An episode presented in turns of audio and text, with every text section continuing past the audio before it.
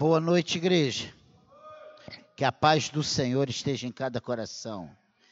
Abra sua Bíblia no Evangelho de João, no capítulo 16, no versículo 1 ao versículo 24. Vamos ver toda essa perícope.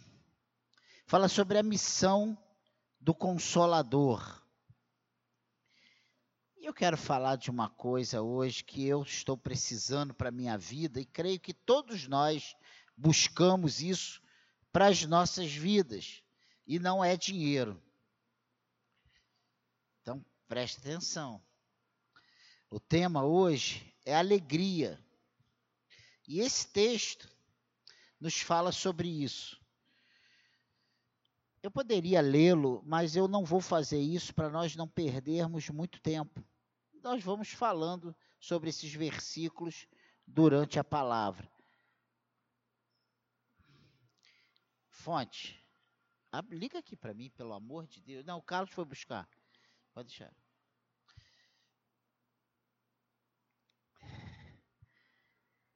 Então você está aí aberto no capítulo 16, a missão do Consolador.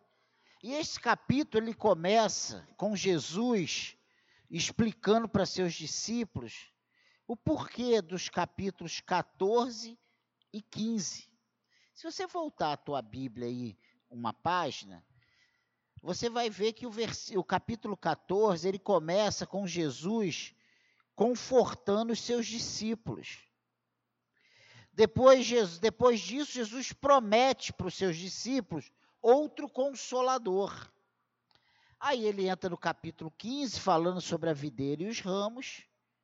E aí no 16, ele vem explicando a missão do Consolador. E ele tem como objetivo mostrar essa missão né, desse, do Consolador. E aqui no versículo 1, Jesus estava preparando o coração dos seus discípulos para as coisas que estavam por vir. Por quê? Ele já estava há algumas poucas horas, dias, poucos dias, poucas horas, da, da sua prisão, morte, crucificação, morte, ressurreição. Então ele já estava ali no finalzinho, no apagar das luzes do seu ministério aqui na terra. E eu tenho a convicção que os discípulos achavam que já estavam a pleno vapor, né?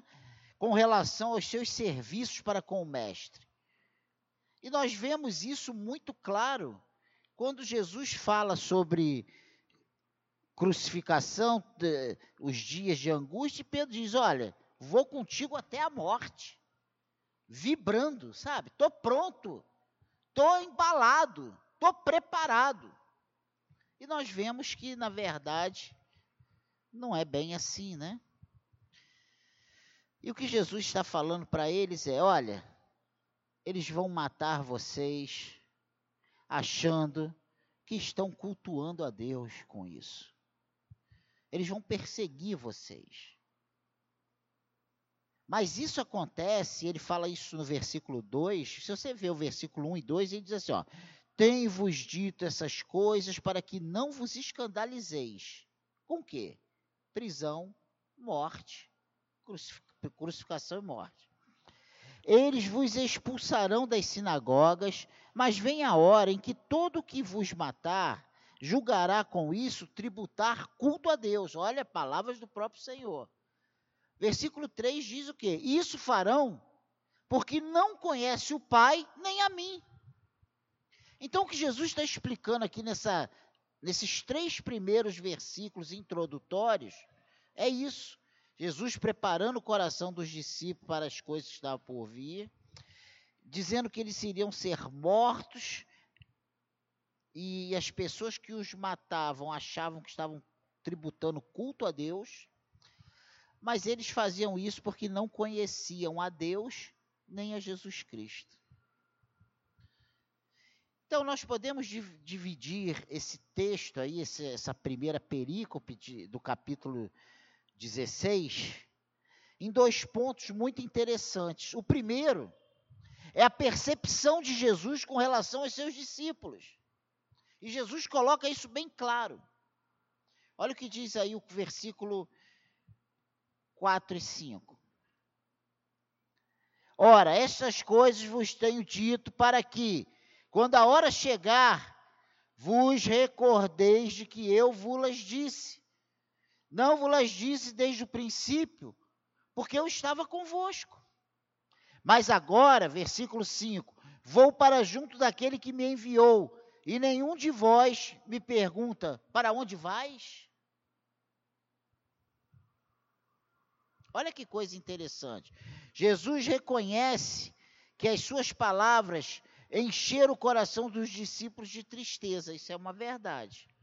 Quando deixamos a tristeza entrar em nosso coração, temos olhos fechados para as coisas que realmente são importantes para nós e para aqueles que nos cercam. E se você ver aqui, o versículo 6 fala sobre isso. Pelo contrário, porque vos tenho dito estas coisas, a tristeza encheu o vosso coração. Olha, palavras do Senhor.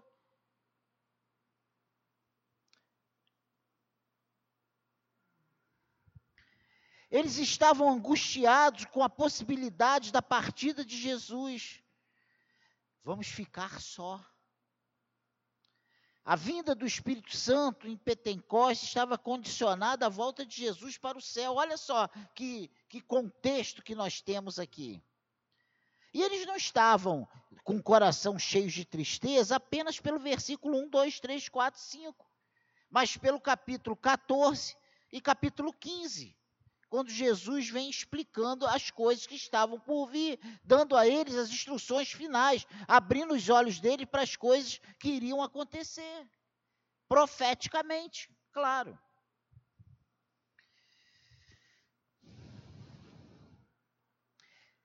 E aqui no versículo 5 nós vemos isso muito claro, quando ele diz assim: ó, Mas agora vou, vou para junto daquele que me enviou. E nenhum de vós me pergunta para onde vais. Eles perderam o interesse por aquilo que deveriam, ou seja, para onde o seu mestre estava indo estavam exatamente como muitos de nós ficamos nos nossos dias hoje, dentro da casa de Deus, preocupado com tantas coisas, menos com as coisas que são muito importantes para nós. Então, não é uma deficiência secadiana ou presbiteriana ou assembleiana, mas é uma, é uma deficiência do povo de Deus em todos os tempos mesmo eles ainda estando com Jesus, mesmo ainda a igreja de Cristo não estando efetivamente estabelecida. Olha que coisa interessante. Eles estavam apavorados. Eles não conseguiam entender a natureza e as implicações do seu destino. Aqui Jesus desafia seus discípulos a pensarem sobre a importância da sua partida. Jesus está tentando amenizar essa dor no coração dos discípulos, dizendo o seguinte: olha, é necessário que eu vá, e quando eu for, eu vou enviar o Espírito Santo, o Consolador, e ele vai habitar em vocês, e ele vai encher vocês, e aí vocês vão estar preparados para exercer aquilo que eu tenho ensinado a vocês.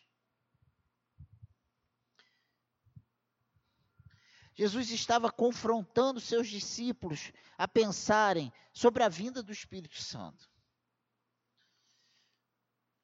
Pastor, mas que título é esse, alegria? E você vai entender isso daqui a pouco. A tristeza é o oposto da alegria. Jesus não veio trazer tristeza, ele veio estabelecer a verdadeira alegria. alegria verdadeira só em Jesus. E parece hoje, e eu afirmo isso com toda a veemência, porque eu sou testemunha vivo, parece que nós estamos vivendo dias de tristezas dentro da igreja. Pouca razão nós temos, humanamente falando, a princípio, para estarmos muito felizes dentro da igreja. Nós estamos vivendo um período em que nós somos cristãos atribulados por uma série de coisas, de ordens particulares, pessoais, ministeriais, congregacionais. Então, dentro desse primeiro ponto aqui que eu destaco, que a percepção de Jesus com relação aos seus discípulos, Jesus sabia exatamente como estava o coração deles. E aí a gente olha Pedro, Tiago, João, ah, caramba! Eles estavam esbagaçados. Eles estavam em um turbilhão de conflitos, de pensamentos. E o que eu quero dizer com isso para nós hoje? O que isso importa para nós hoje? É que hoje aqui, Jesus conhece o nosso coração. Jesus conhece o meu coração, conhece o seu coração. Ele sabe exatamente como nós estamos. Porque às vezes você pode olhar para mim e achar que eu estou muito bem. Ou eu olhar para você e achar que você está muito bem. Mas Jesus sabe exatamente como nós estamos. Ele sabe os nossos conflitos, as nossas dores, as nossas inquietações, os nossos questionamentos. Ele sabe exatamente o porquê de cada, de cada coisa. Mas uma coisa, ele não abre mão do chamado que ele tem para nós, do que ele tem proposto para nós. Ele não deixa de nos usar porque nós estamos com dificuldade de entendimento. Ele não deixa de nos usar porque nós estamos com o nosso, nosso pensamento ainda não muito definido. E Jesus, quando diz que eles iriam fazer isso por falta de conhecimento a Deus, não dos discípulos, mas de quem estava perseguindo eles, de quem estava querendo matá-los, como se fosse ofertando culto. E uma prova disso é o próprio Paulo, Saulo de Tarso, né, que consente na morte de Estevão, achando que estava fazendo a obra de Deus. Vê se não é isso que acontece logo depois morte e ressurreição, a igreja em andamento perseguida. Vem, levanta-se é, Paulo, né? o Saulo, achando que aquilo ali ele estava a serviço dos sacerdotes. Ele estava ali zelando pelo nome de Deus, pela obra de Deus, pelo povo de Deus. Ignorância. E quantos ao nosso redor, até dentro do nosso convívio, erra e nós não conseguimos entender essas, esses posicionamentos, mas essas pessoas estão simplesmente com seu entendimento bloqueado. Não conseguiram ainda entender o que eles fazem no reino de Deus. Quem somos nós? Precisamos ainda hoje entender que nem todos que dizem Senhor, Senhor, eles estão têm entendimento verdadeiro de quem é Senhor, de quem é o Senhor.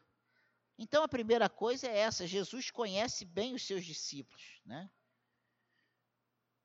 Ele tem percepção dos discípulos, o que está acontecendo com eles. E a segunda coisa, dentro desse texto aqui de João 16, falando sobre a missão do Consolador, que nós sabemos que é nos trazer a paz, a verdadeira alegria, testificar no nosso coração que somos filhos de Deus, de nos impulsionar, nos sustentar a fazer a obra de Deus, a fazer a vontade de Deus.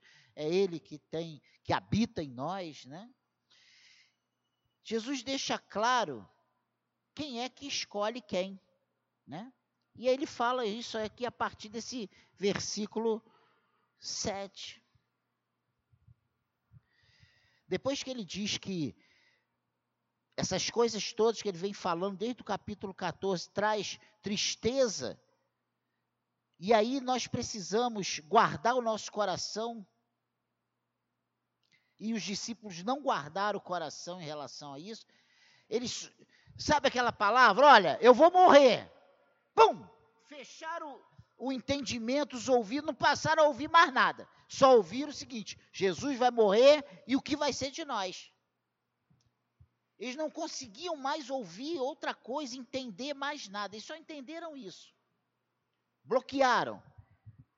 Ficaram fechados para isso. E aqui no versículo 7 ele diz: Mas eu vos digo a verdade, convém-vos que eu vá, porque se eu não for, o consolador não virá para vós outros. Se, porém, eu for, eu vou-lo enviarei. Quando ele vier, convencerá o mundo do pecado, da justiça do juízo. Olha que coisa interessante. Jesus está dizendo para os discípulos que tudo está planejado no seu reino. Não tem bagunça no seu reino. Até quando parece que está fora do controle, ele está no controle de tudo. Ele nunca perde o controle. E o que Jesus está dizendo é o seguinte: é necessário que eu morra, é necessário que eu vá para o Pai, porque se eu for, eu vou enviar o Consolador, e o Consolador vai convencer o mundo do pecado, da justiça e do juízo. Por isso eu digo que ele começa a explicar quem é que, que escolhe quem, como é que a coisa vai acontecer. Quem nos convence é o Espírito Santo. Quem vai trabalhar os corações não serão vocês, mas o Espírito Santo. Só Deus pode mudar o coração do ser humano e por isso eu acredito nisso. E ele diz: quando ele vier, convencerá o mundo do pecado, da justiça e do juízo. Só o Senhor para mudar o coração do homem. Não tem outra maneira. E aí nós entramos aqui no versículo 9 até o versículo 11. Ele diz: do pecado, porque não crê em mim, da justiça, porque vou para o Pai e não me vereis mais, do juízo, porque o príncipe desse mundo já está julgado. Jesus está dizendo para os seus discípulos: é o meu espírito que mostrará quem é quem nesse mundo perdido. Quando chegarmos naquele grande dia, todo joelho se dobrará e toda língua confessará que Jesus Cristo é o Senhor.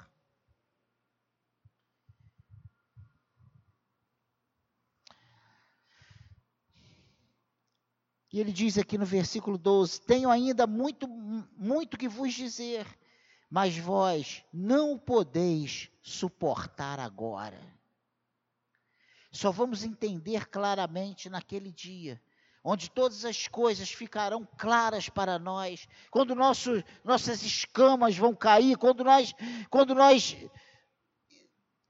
vamos ver claramente, não embaçado, não, não como por espelhos e reflexos, não, vultos, não. Vamos ver claramente. Vamos ter entendimento de coisas que hoje nós não temos ainda condições de entender tudo. Graças a Deus por isso. Tu já imaginou se Deus nos fizesse entender tudo? Que coisa difícil para nós, para a nossa humanidade, para nossa mente limitada, sabe? Pegar aquilo tudo, sabe? Decifrar aquilo tudo, digerir aquilo tudo, muito complicado. E o versículo 13, olha o que diz: Quando vier, porém, o Espírito da verdade, ele vos guiará a toda a verdade, porque não falará por si mesmo, mas dirá tudo que tiver ouvido e vos anunciarão, anunciará as coisas que hão de vir. O que Jesus está dizendo aqui é que o Espírito Santo é quem vai abrir os olhos do nosso entendimento para reconhecermos as nossas a no, reconhecermos a nossa condição de pecador e ver que somente em Jesus há salvação. E se nós não podemos perder de vista esse entendimento, não podemos deixar de lembrar que os doze, esses doze discípulos, eles foram escolhidos nominalmente por Jesus. Pensa nisso. Ele está falando com doze pessoas que ele escolheu a dedo. Muitas vezes fazemos escolhas e as pessoas olham para nós e diz assim: por que, que o pastor Daniel escolheu ABC? Por que, que o irmão Fulano escolheu ele, ele ele? Por que, que Jesus escolheu Pedro? Judas Iscariote.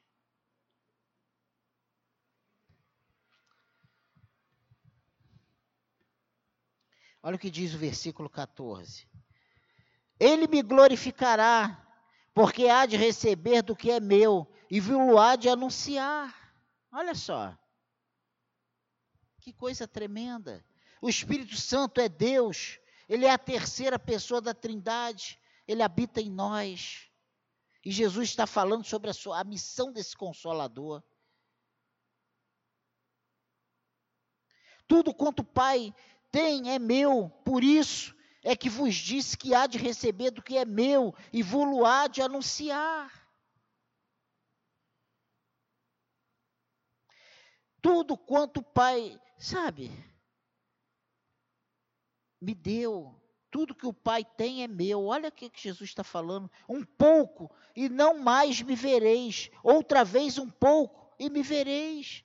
Então alguns dos seus discípulos disseram uns aos outros: Que vem a ser isto que nos diz: Um pouco e não mais me vereis, outra vez um pouco e ver-me-eis, e vou para o Pai.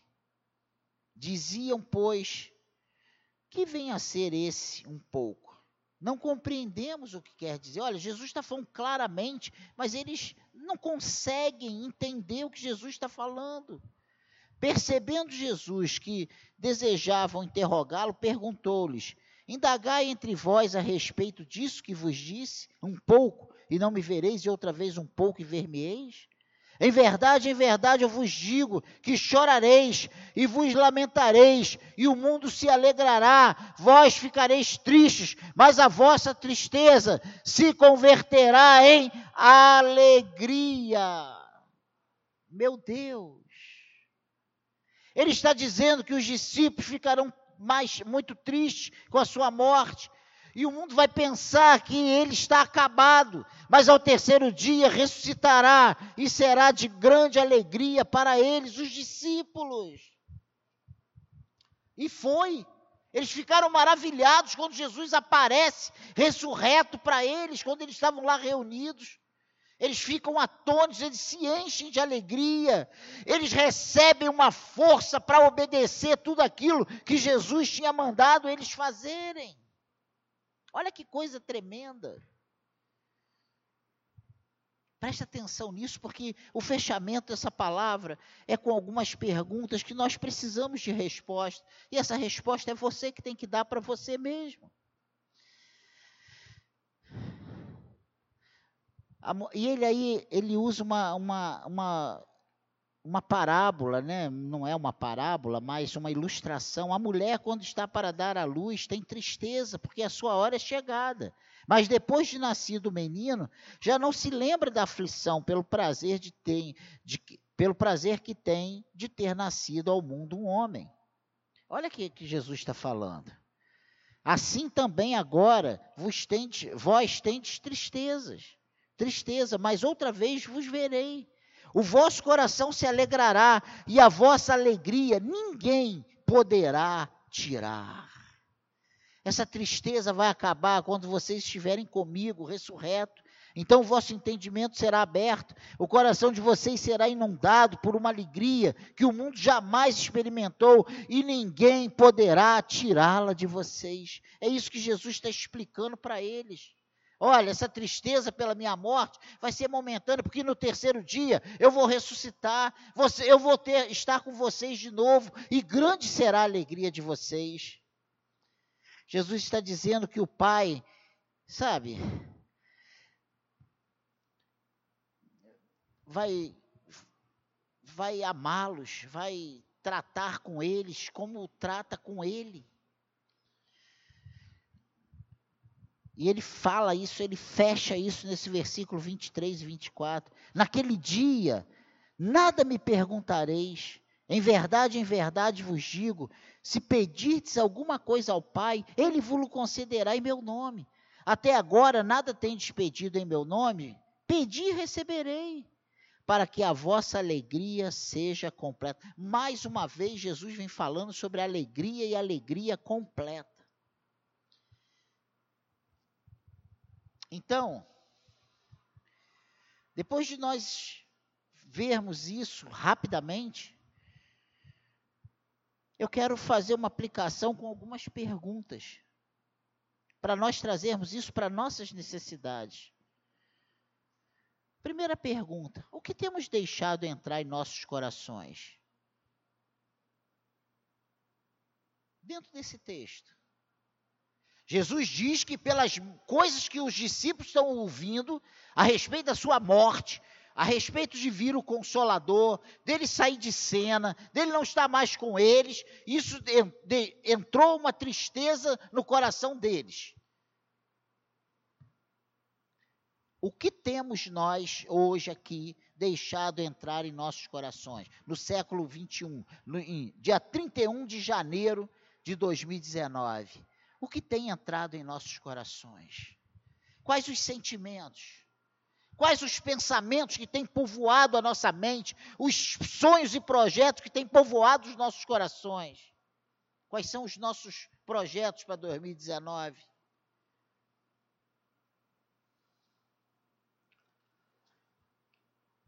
Como nos decepcionamos com as coisas de Deus, não é verdade? Como? Ainda em cima dessa pergunta, o que tem povoado os nossos corações, o que temos deixado entrar em nossos corações.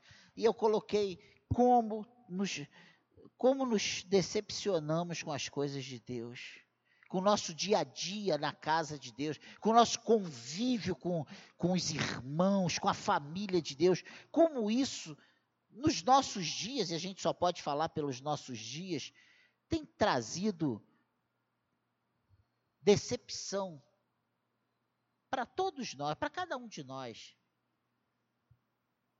Uns porque não se sentem reconhecidos, outros não se sentem valorizados, outros se sentem traídos, outros não se sentem verdadeiramente acolhidos, abraçados. E aí você coloca aí o nome. Isso é uma verdade.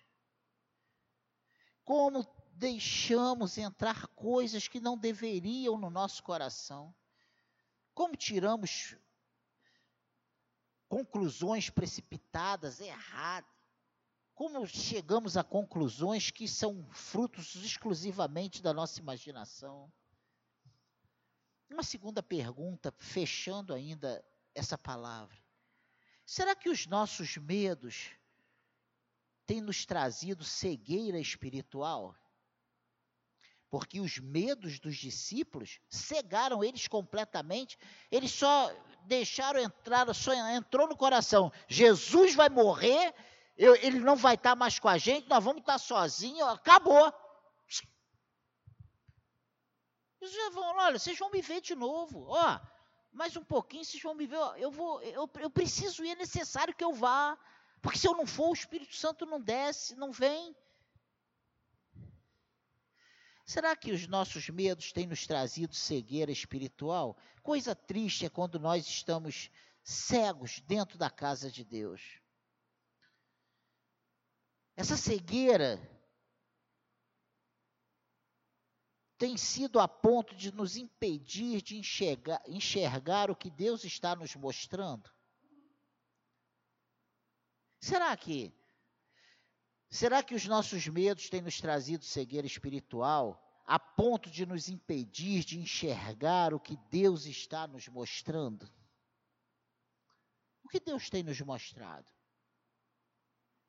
A sensação que tenho é que Deus fala para a gente: ó, vamos lá, vamos avançar, vamos fazer. E a gente só consegue olhar as frustrações, as coisas ruins, a gente não consegue avançar, dar os passos que precisamos dar, nós ficamos cegos. Quem tem Jesus não tem medo de nada, porque Ele é companheiro presente em todos os momentos, em todos os segundos das nossas vidas. Nunca estamos sozinhos. Amém, igreja? Não deixe os medos não faça como os discípulos fizeram. Não deixe os medos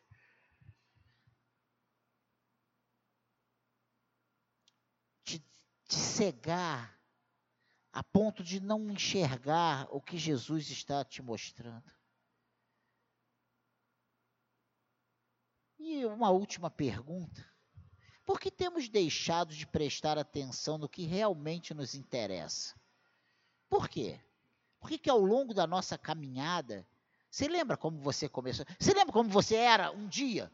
Às vezes até em outra igreja, como você era lá no Engenho Novo, na freguesia, na, em outro lugar aí que você já congregou, acho que aqui não tem mais ninguém fora da freguesia do Engenhor. Lembra como você era?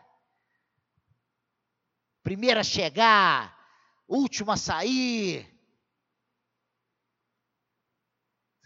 Calor de 50, você de terno e gravata. Lembra?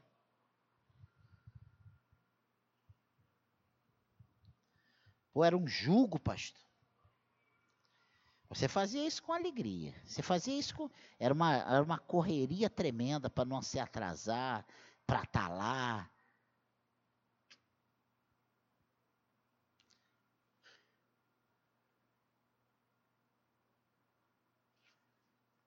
E era igreja, igreja, igreja, igreja, igreja. Hoje não, hoje tem que curtir minha vida. Não, hoje eu vou quando dá. Não.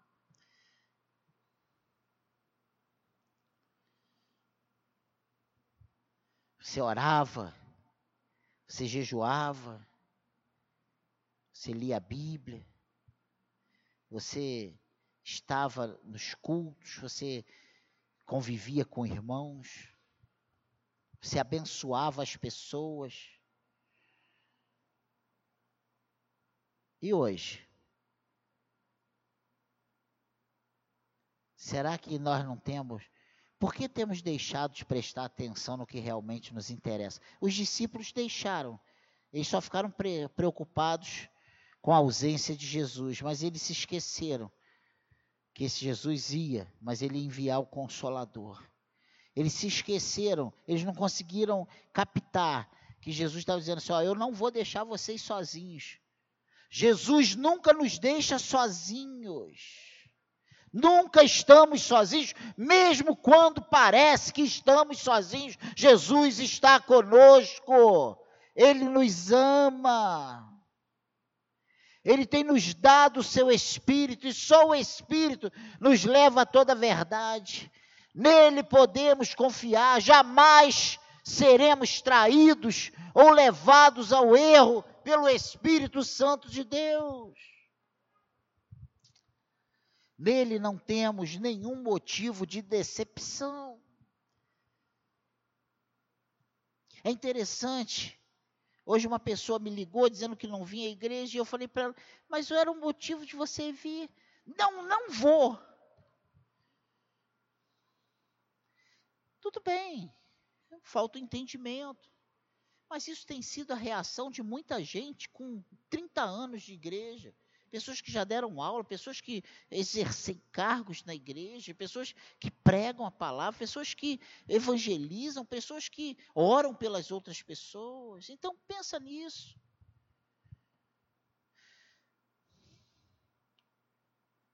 Quem pode te decepcionar sou eu. É o irmão, é a esposa, é o marido, o filho. Mas Jesus, jamais. O Espírito Santo, jamais. Amém, igreja? E ele, o propósito de Deus para nós é alegria. Ele, ele veio para nos tirar a tristeza, a condenação da morte eterna e nos dar a vida e vida em abundância. Ele vem trocar, justamente fazer conosco o inverso do que o mundo aí fora e as situações tentam nos fazerem acreditar que o reino de Deus é um reino triste. Não é, é um reino de alegria. Ele quer tirar a tristeza. E ficamos tristes quando nós desviamos o nosso foco daquilo que realmente é importante para nós, que é estar cheio do Espírito Santo, é entender, compreender quem é Jesus, quem é Deus, quem é o Espírito Santo na nossa vida, o que é ser evangélico, o que é ser cristão, o que é ser nova criatura em Cristo, o que é ser da família de Deus. Amém, igreja? E ele termina aqui esse capítulo 24 falando uma coisa muito interessante. Até agora nada tem despedido em meu nome Pedi e recebereis, para que a vossa alegria seja completa. Gente, não tem nada mais interessante do que você pedir algo a Deus e você ver Deus materializando aquilo na sua vida. Gente, são experiências pessoais. E é isso que eu estou te incentivando a, a, você buscar com Deus. Não é para pregar, não é para você sair apregoando, é para você viver isso.